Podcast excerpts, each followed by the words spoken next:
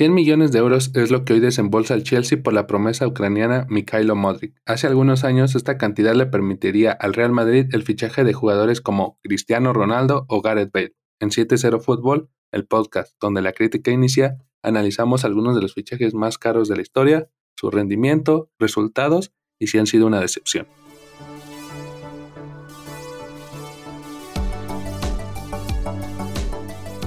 Hola, ¿qué tal Juan? ¿Cómo estás? ¿Qué onda, Alexis? ¿Cómo estamos? Acá viene un nuevo episodio. Sí, contento, ¿no? A ver, vamos a analizar qué jugadores realmente han valido lo que han costado, ¿no? Con fichajes súper caros, fichajes donde eh, se comprometen muchos millones y cómo ha pasado factura a estos jugadores, ¿no?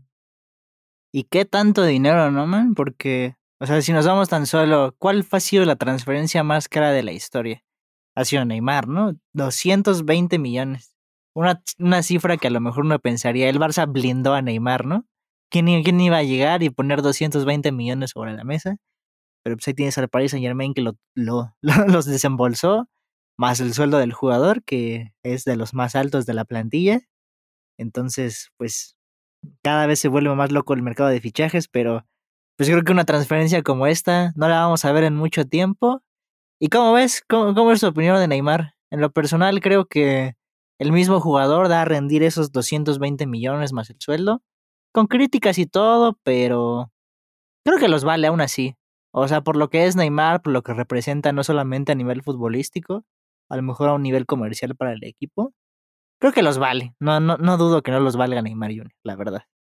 Sí, creo, creo que diste ahí en el clavo. El valor comercial de Neymar. Neymar mueve mucho dinero y creo que fue un parteaguas para que el Paris Saint Germain se posicionara en diferentes medios, en diferentes latitudes del planeta, ¿no? Eh, yo creo que Neymar ha cubrido ese costo, tanto el de su salario como el de la transferencia, ¿no? Porque seamos sinceros, ¿no? Eh, al menos desde mi punto de vista, ese fichaje fue para dar un golpe de autoridad monetario, económico en el fútbol europeo. Creo que en esa parte más allá de la gran calidad que sabemos que tiene Neymar, creo que el París apuesta por eso, ¿no? Por esa parte de, pues, lo económico, la parte comercial, muchos seguidores que Neymar tiene. Entonces creo que, pues sí, no sé, o sea, creo que eh, leí apenas que hay muchas críticas en, en, los seguidores, ¿no? Por parte de los seguidores del París hacia Neymar. y, y, lo llaman un fichaje malo, pero creo que desde mi punto de vista ha sido un, fichaje interesante, eh, le abrió mucho pues las puertas, fue el inicio del proyecto más grande que creo que se ha formado en Europa, entonces pues yo yo iría de acuerdo contigo, ¿no? O sea, creo que creo que ha valido la pena. Sí, y pues creo que en esta en este tipo de movimientos de los ¿cuántos son 100 millones? Creo que no hay equipo que también desembolse más de 100 millones también como el París, el Chelsea, el Barça por ahí. Pero pues también, ¿no? Seguimos de las transferencias super caras, Kylian Mbappé también, ¿no? ¿Qué decir de Kylian? El mejor jugador creo que en este momento, en este año futbolístico, rindiendo al máximo nivel. Y no sé, ¿qué, qué más puedo decir de un equipo plagado de estrellas como el Paris Saint Germain con Kylian Mbappé? 180 millones, su transferencia del Mónaco al Paris Saint Germain, digo con ese año de préstamo que tuvo, pero que, que, no, no vale lo que hace Kylian Mbappé, ¿no? Sí, no, o sea, creo que creo que si pagaste 220 por Neymar, 180 por Kylian Mbappé por un jugador súper joven, porque lo, lo, fichan joven, ¿no? Realmente. Entonces, eh, y con, con esa proyección, todo lo que ha logrado, creo que el precio ha sido eh, justificado durante todos estos años y está llamado a, a ser el jugador eh, pues estrella, ¿no? En, el proyecto del París y, y nada, no, no sé, creo que creo que nadie puede discutir la calidad que tiene Kylian Mbappé. Pasó por un momento un poco curioso, ¿no? Cuando eh, se da esta confusión, se da este tema de donde dice, ¿sabes qué? mi sueño es estar en un equipo eh, como el Madrid, y, de repente eh, pareciera que, que se nos olvida la gran calidad que tiene Kylian Mbappé, ¿no? Al menos yo leí muchos comentarios donde se demeritaba lo que podía llegar a ser Kylian Mbappé, ¿no? Entonces creo que, eh, al menos de un un, punto de vista personal, para mí es, es el mejor jugador eh, en la actualidad. Creo que tiene muchísimo futuro y, entiendo esta parte, ¿no? De que haya tomado ciertas decisiones que quizás eh, mm, lo lleven a, a caminos distintos a los que teníamos pensados para él, pero que eventualmente no sabemos cómo vaya a ser el, el mercado dentro de unos años, unos meses, y, creo que creo que Kylian eh, tiene todo para triunfar. Quizás rompa el récord, ¿no? No, no lo sabemos. O sea, puede ser que, que el récord de Neymar en unos años lo rompa, no sé qué opines. O sea, yo creo que lo puede hacer. Sí, claro, cómo no. Puede ser una de las transferencias más caras de la historia. Y pues sí, nada que decir de Kylian, pero creo que a la vez que, como mencionábamos, ¿no? Hay jugadores que fácilmente te valen estos 180, 220 millones. Creo que también hay jugadores con los que se ha pagado un sobreprecio muy alto, pero muy alto al rendimiento que les hemos visto, ¿no? Por ahí, no sé, digo, tan solo Ousmane Dembélé en el, en, el Fútbol Club Barcelona, ¿no? Que lo vimos pues, llegar de una gran temporada en el Borussia Dortmund. Una temporada destacada, con, digo, pero 140 millones.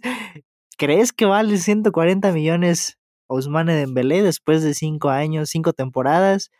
Y no, no sé, no dar ese golpe sobre la mesa, estar más tiempo lesionado del que ha estado jugando, del que ha estado activo. Creo que en lo personal creo que no. Creo que han sido de los de las transferencias 140 millones del no creo que para mí no no vale eso es el jugador. Entonces, este pues creo que por ahí no empezamos con esas decepciones, ¿no? De esos altos valores, de esos altos costos de transferencia que la verdad no te han vendido. Sí, no, no, o sea, no. No y no. Mil veces no. O sea, Dembélé cinco años o sea, han sido cinco temporadas. No recuerdo algo relevante que me diga justifico haber pagado esa cantidad. Para mí, uno de los fichajes más extraños eh, del fútbol actual, ¿no? Al menos de los que tengo presentes. Creo que, creo que el Barcelona tomó malas decisiones, ¿no? Eh, después de la salida de, de Neymar. Creo que se apresuran en encontrar el sustituto, pero lo hacen de una manera muy equivocada. Creo que, mm, ay, que quisiera decirte un buen, un buen comentario sobre Ousmane, pero la verdad que como dices, las lesiones, diferentes factores no le han permitido brillar en un equipo con la presión que tiene el Barcelona, ¿no?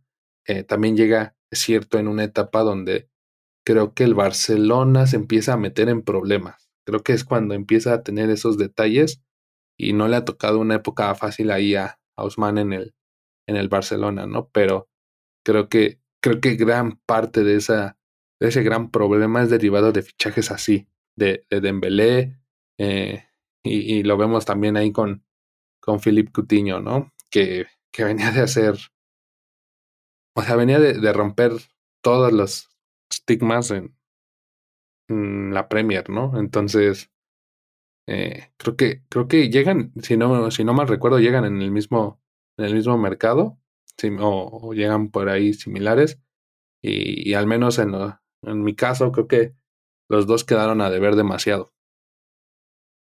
Sí, claro, ¿no? Una, una época muy complicada para el Barcelona por tanto la gestión deportiva. ¿Te acuerdas? De, de hecho, ¿te acuerdas que por ahí hubo un rumor por esas fechas en las que Aún Mbappé todavía estaba en el Mónaco, en la que la directiva del Barcelona pudo, pudo completar la transferencia de Kylian hacia el Barça, pero ellos eligieron la de, la de Guzmán Dembélé sobre la de Kylian Mbappé. Digo, igual, ¿quién iba a decir, no? O sea, ¿quién iba a decir que después de esas temporadas tan destacadas de ambos, uno iba a seguir con el rompiéndola y el otro, pues, la verdad es que no.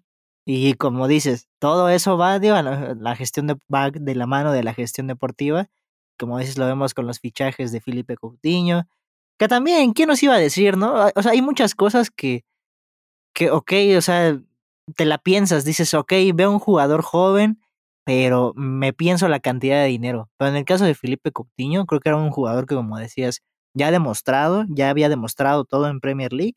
¿Qué, qué, cuál era el cuestionamiento, no? O sea, a lo mejor ahí es más la duda de por qué no funcionó Felipe Coutinho. Recuerdas que muchos incluso decían, no, es que Coutinho es mejor que Neymar. Y es que tú veías a Coutinho brillar en el Liverpool. Entonces, pues a lo mejor ahí no te entiendes, ¿no? ¿Por qué, por qué no nos funcionó, por qué no funcionó este Felipe Coutinho? ¿Por qué no, no ha funcionado todavía Ousmane Dembélé? Como que, no sé, una... ¿Por qué no ha funcionado Antoine Griezmann? ¿O por qué no funcionó Antoine Griezmann, no? También un jugador que la rompió en el Atlético y que llega, ¿no? Atravesa, llega al Barça pensando que también le iba a romper porque vimos que era un jugador que destacaba. Pero pues, no sé, cosas deportivas, cosas extracancha, una cosa u otra, jugadores jóvenes, jugadores probados. Pero pues creo que estos tres entran en la lista de lo que lo personal son decepciones, que van por encima de los 100 millones. No, no sé qué, qué opinión tengas, pero siento que en gran parte esta presión, este, este mal rendimiento, viene precisamente por la presión, por contar con fichajes tan caros, con una ficha de eh, tan cara, ¿no? O sea, estás hablando que simplemente entre estos tres jugadores hay cerca de 400 millones de, de euros gastados, ¿no? Entonces, yo creo que es muy eh, consecuente a esa presión. Llegar a un equipo como el Barcelona después de haber jugado en el Borussia Dortmund y haber, o sea, tener el compromiso de rendir a niveles como los de Kylian Mbappé, como Neymar, o sea, una ficha bastante alta, o sea, estamos hablando que en el momento en que se da el fichaje de Usman era el segundo fichaje más alto de la historia. Entonces la presión que yo creo que pudieron tener estos jugadores jugó en su contra. Creo que se esperaba demasiado de ellos. Entiendo lo de Cutiño, porque como dices, o sea, ¿qué presión puedes tener?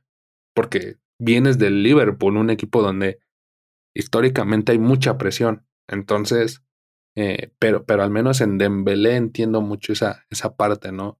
Eh, llegar de un Borussia Dortmund eh, con grandes expectativas, un jugador francés que llega ahí al, al Barcelona. Siento que tiene que ver mucho el tema económico y la presión que ésta ejerció en el desarrollo de los jugadores como que un, fulano llega y te diga, ¿sabes qué? Tú vales 120 millones de euros. Ha de pesar, ¿no? ha de ser complicado decir, híjole, ¿y ahora qué? pues es, una, es mucho dinero, pero pues así es, funciona el fútbol. Y pues como sigue siendo mucho dinero, creo que son, como te decía, muchos jugadores que a lo mejor nos han decepcionado, pero creo que hay un jugador que nunca ha decepcionado a nadie en el fútbol actual y ese es Cristiano Ronaldo.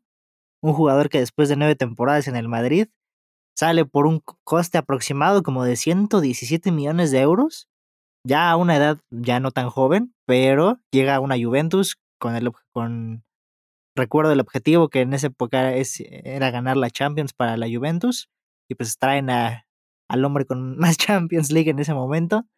Entonces creo que un fichaje que no decepcionó porque nunca te va a decepcionar Cristiano Ronaldo, creo yo. Entonces, este, nada que discutir en ese asunto. Pasamos ahí como de jugadores que mm, no, no, no valen esos 100 millones a un jugador que te ha hecho hace rendir esos 117 millones a lo más no poder. Creo que hasta en coste de camisetas seguramente recuperó la Juventus el valor de la prima de fichaje de Cristiano Ronaldo. Entonces, nada que agregar sobre él y los mejores 117 millones de la Juventus en toda su década, en esta década, yo creo. Sí, ya lo comentábamos eh, en, en, un episodio anterior, ¿no? Siempre la relevancia que tiene Cristiano Ronaldo, la importancia también comercial, ¿no? Si hablamos de la importancia comercial de Neymar, ¿qué decir de la de Cristiano Ronaldo, ¿no? Entonces, pues, ¿qué más, qué más podemos agregar de, de este jugador, ¿no? Desde su paso por la Juventus. Sí, quizás no se logró el objetivo de la Champions, pero creo que llega en un momento oscuro para el equipo, ¿no? Y, creo que, que sin, o sea, a pesar de todo, me hace una buena actuación. Entonces, ¿qué te puedo decir? 117 millones de euros muy bien invertidos ah, en lo personal. Creo que no puedes hacer nada, nada más. Entonces, pues sí, básicamente, pues sí, o sea, Cristiano es uno de los jugadores más importantes en la historia. Pagar 117 millones creo que Eh, y, y, o sea, llegar de, eh, o sea, hay que entender, digamos, ese precio, porque venía de ser eh, tricampeón de la, de la Champions, ¿no? En un equipo, sí, plagado de muchas estrellas, pero la Juventus no tenía un mal equipo en ese momento, creo. Entonces creo que venía a sumar bastante y creo que lo hizo. Creo que todo lo que estaba en sus manos lo logró, cumplió con creces y en la parte comercial, o sea, no, no, no creo que haya habido problemas, ¿no? Sí, claro que no. Y como dices, ¿no? Le tocó una época medio extraña ahí, ¿no? Tan solo tres temporadas y que en las tres temporadas hayas tenido tres técnicos diferentes. Entonces ahí dio un equipo como la Juventus, es de ahí diferente, ¿no? Por ahí con Allegri la primera temporada, me parece que la segunda fue con Mauricio Sarri. Esa temporada creo que fue de las más difíciles para Cristiano Ronaldo. Y la última con Andrea Pirlo, igual creo que complicada, complicada. Pero pues qué decir, ¿no? Qué decir, no. Aún así no creo que esos 117 millones no lo hayan valido. Y a la vez que en la Serie A llega Cristiano Ronaldo a darlo todo, también este llega otro jugador que creo que en su del traspaso que fue, en el caso de Romelu Lukaku, de Manchester United, a lo mejor un Lukaku que no habíamos visto su mejor versión en la Premier League desde el Everton, porque es cierto que lo vimos en Chelsea, Manchester United, no, no dando lo que se esperaba, pero llegó a un Inter de Milán, en el que compitió y empezó a competir y empezamos a ver la mejor versión de Romelu Lukaku. Creo que esa, esa inversión del Inter de Milán fue de las mejores inversiones que, que se hicieron, a lo mejor un breve paso de ese primer, de ese Lukaku en su mejor momento, pero creo que fue una muy buena inversión para el equipo. Sí, claro, pero ahí, ahí entramos como en discusión, ¿no? Porque ha tenido momentos muy buenos, pero también momentos muy malos Lukaku, ¿no? Ha tenido ese, ese tema de, de ser un jugador muy, ¿cómo decirlo? Pues sí, que de repente puedes decir, vale completamente lo que pagaron, pero creo que de repente, eh, al menos esta parte donde el Chelsea lo ficha por más de 100 millones, Uf, difícil. O sea, yo soy muy, eh, muy fan de, de, Lukaku. Creo que siempre me ha gustado su, su juego. Creo, tengo mucha esperanza en lo que puede realizar, pero no es un jugador constante, ¿no? Entonces creo que, eh, pues ahí ese tema mm, tengo mis dudas. Yo nunca fui fan de Lukaku, fíjate. nunca, nunca no me agradaba mucho en su época en el Everton, porque era muy bueno. Pero, este, igual, pues sí, siempre, ¿quién, ¿quién no quiere ver la mejor versión de Lukaku, no?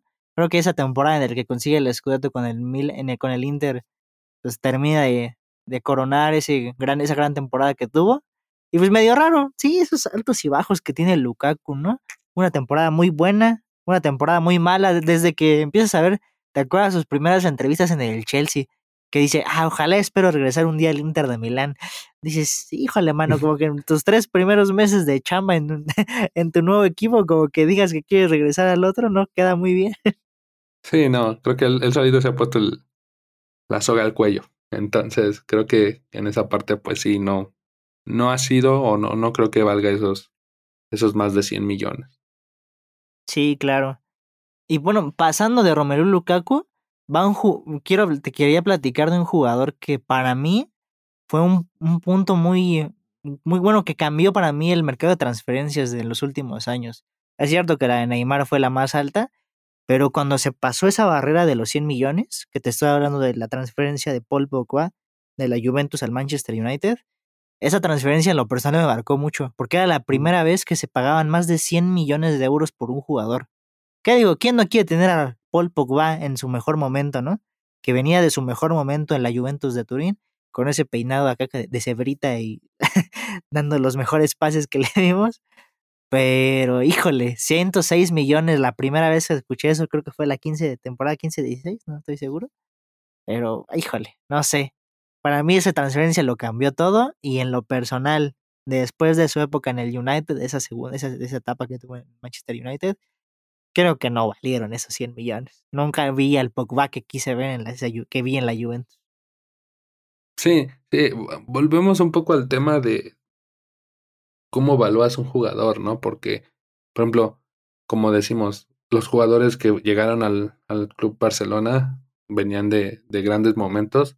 Me parece que Pogba toca su mejor momento en la Juventus, en esa, eh, en esa Juventus que, bueno, incluso pelea una, una final de, de Champions, ¿no? Con, contra el Barcelona. Recuerdo haber visto un gran partido de Pogba.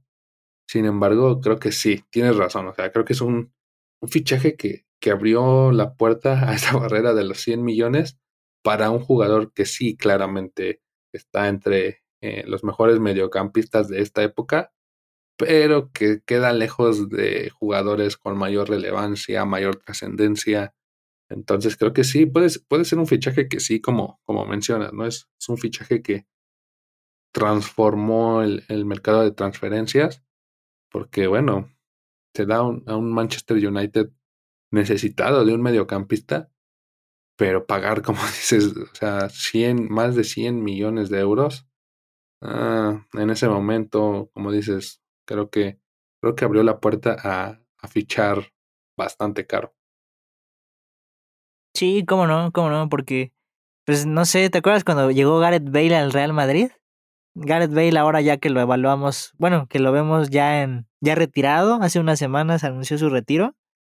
Y pues no sé, pones en comparación, ¿no? La, toda la carrera de Gareth Bale, lo importante que fue en el Real Madrid, vas viendo esta comparación con otros jugadores y dices, híjole, me quedaste de ver, Paul, me quedaste de ver porque Gareth Bale lo dio todo en, en, su primera etapa en el Real Madrid, digo, ya sabemos, cuando todos conocemos al final, ¿no? Pero nos podemos quedar con lo bueno de Gareth, con sus mejores épocas y pues, ¿qué decir de Gareth Bale, no? Es, y, y es cuando te preguntas, ¿por qué? ¿Por qué uno sí? O sea, ¿por qué un mediocampista sí? O sea, ¿por qué, ¿por qué Gareth Bale me rindió todo lo que me pudo rendir y Paul Pogba que venía de grandes temporadas? No recuerdo yo una temporada tan destacada. La verdad, solamente esa No. en la que consiguen la Europa League con José Mourinho. Y pues no sé, fuera de eso, no. A lo mejor a nivel títulos, ¿no? Pero a lo individual creo que tampoco fue lo suficientemente destacado. Sí, pero, o sea, hay que también, no sé, se me hace curioso, ¿no? Porque Pogba venía de romperla en la Juventus y, y cae a un equipo donde no puede explotar ese rendimiento. Caso contrario de Gareth Bale, que venía de un Tottenham, que no, no, o sea, realmente no, no sé. Es el Tottenham. no, nunca, ¿cuándo has visto al Tottenham levantar fuera de la Sky Cup? Sí, realmente, sí, no, no, no, o sea, creo que, eh, o sea, es, es- o sea, eso es lo, lo, que, lo que a mí me intriga, ¿no? Cómo, digamos, eh, llega a- al Madrid de un equipo que no tenía, o sea, no tenía presión, llega y se adapta y hace los mejores años en un equipo que lo merece, ¿no? Caso contrario a, a Pogba, ¿no? Pogba venía de un equipo quizás en relevancia eh, importante en Italia, en Europa, pero que llegas a un Manchester United donde deberías de explotar tus cualidades, ¿no? Y, y caso contrario, ¿no? O sea, pasa, pasa todo lo contrario. Y Gareth Bale dice, yo soy del Madrid. Llega, es cierto, también a un equipo con grandes jugadores como Kroos, Modric, Ronaldo, Benzema. O sea, también hay que entender, digamos, en gran medida todo eso. Pero la verdad que a rendimiento individual Gareth Bale ha sido de los más rentables, creo yo. Sí, cómo no, cómo no. También este, ¿cómo decir de la contraparte en del lado de Barcelona? Creo que hablamos de malos fichajes también, ¿no? Del Barça de los últimos años, pero pues creo que su último gran fichaje, ¿no? No, no pudo haber sido otro más que mi pistolero.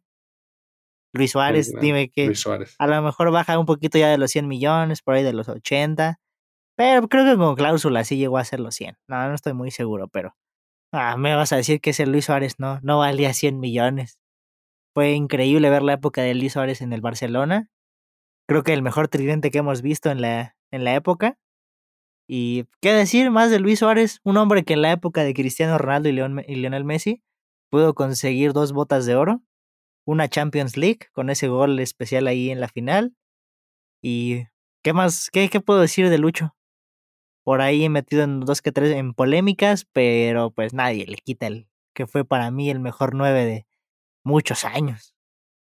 Sí, no, sí, creo que, creo que le hemos dado duro ahí al Barcelona, pero también hay que reconocer ese buen fichaje. Creo que curiosamente también viene de Liverpool y y lo rompe, la rompe, o sea, un gran delantero.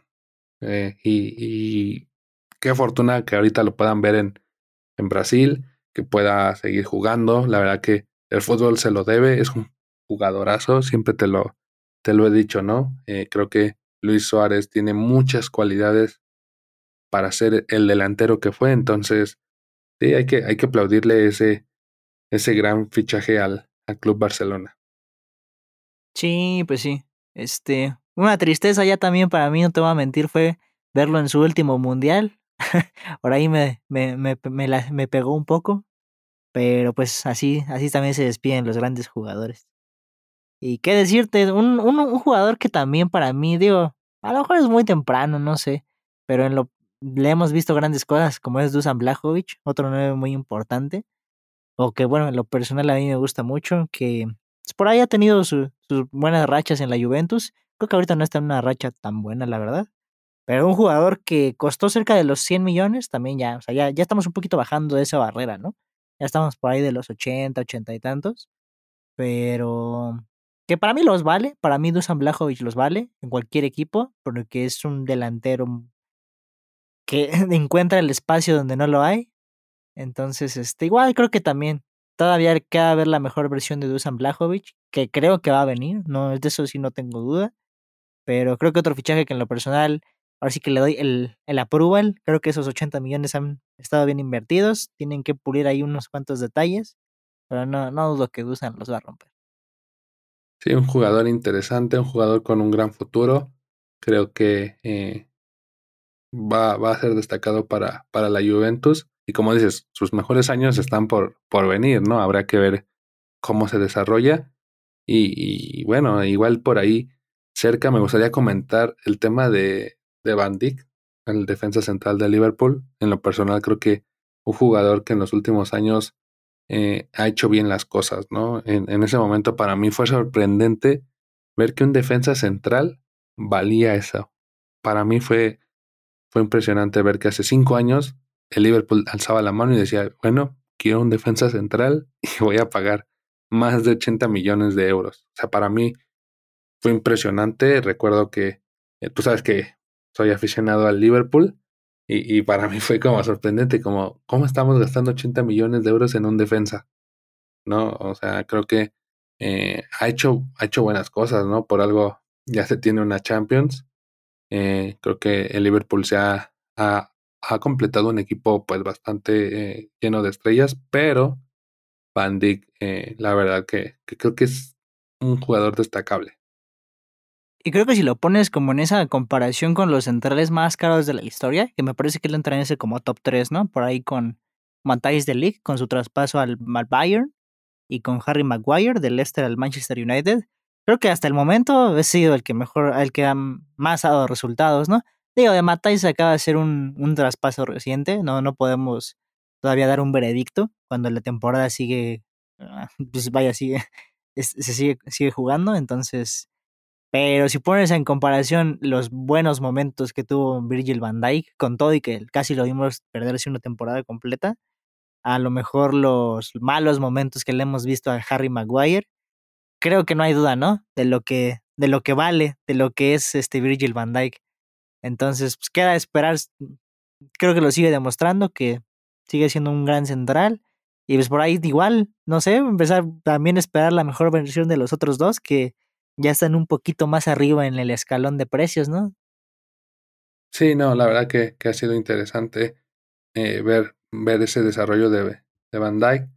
Eh, bueno, ¿qué podemos decir de Harry, no? De, del gran Harry y de, de Matthijs Dalí, que bueno, o sea, primero llega la Juventus, ¿no? Y, y, se mete un pastononón ahí el Ajax y después, eh, posteriormente al, al Bayern, ¿no? Hacer esa inversión por un jugador donde sabemos que el Bayern no, no gasta. Entonces, eh, creo que a grandes rasgos ha sido así la, la carrera de Matthijs de Ligt. Entonces, creo que sí, Pandy creo que es eh, un jugador bastante destacado para su posición, ¿no?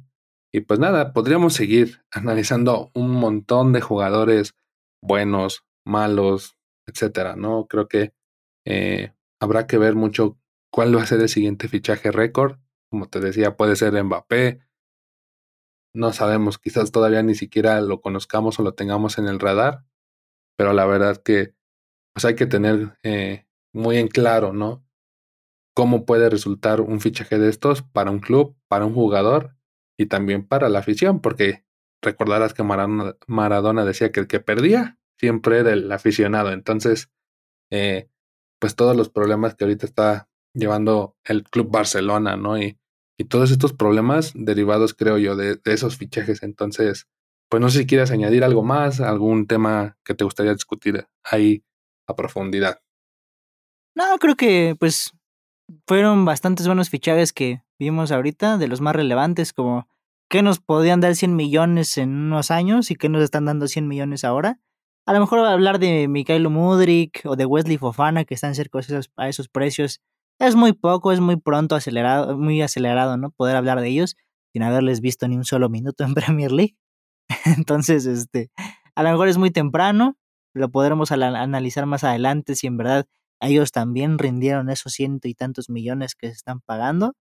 Y nada que agregar, creo que este, vimos de los mejores, este, los mejores traspasos, también los peores traspasos, la verdad. Y creo que sería, sería todo. Perfecto, pues nada, Juan, un placer tenerte aquí otra vez conmigo, platicando sobre estos temas que ya sabes que nos encantan y, y a esperar a ver qué, qué fichajes se vienen dando también estos próximos días, ¿no? Todavía el mercado de fichajes no cierra.